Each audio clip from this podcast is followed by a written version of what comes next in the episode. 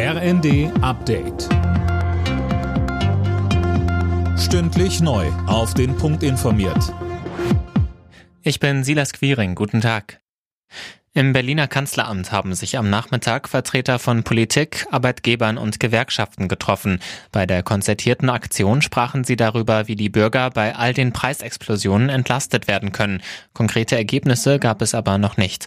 Es soll aber weitere Treffen geben. Die Teilnehmer sprachen von einem guten Auftakt. Kanzler Scholz schwor die Bevölkerung auf schwierige Zeiten ein. Er sagte, Wichtig ist mir die Botschaft, wir stehen zusammen. Und wir wollen, dass alle Bürgerinnen und Bürger gut durch diese Zeit kommen.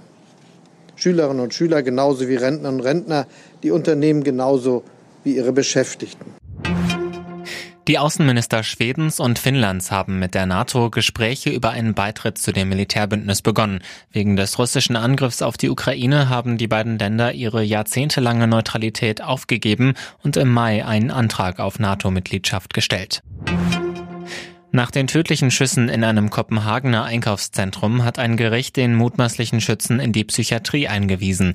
Im Internet waren Videos aufgetaucht, auf denen der junge Mann mit Waffen posiert und Selbstmordgesten nachahmt. Mehr von Dirk Justis. Darin sprach er auch von Psychopharmaka, die nicht wirken. Einen Terrorhintergrund hatte die dänische Polizei zuvor ausgeschlossen.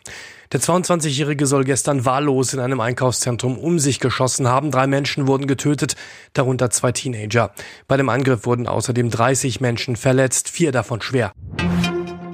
Arbeiten im Homeoffice sorgt offenbar für mehr beruflichen Stress. Das ergibt zumindest eine Umfrage des Deutschen Gewerkschaftsbunds, die der Süddeutschen Zeitung vorliegt.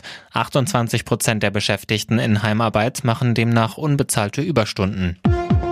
Alle Nachrichten auf rnd.de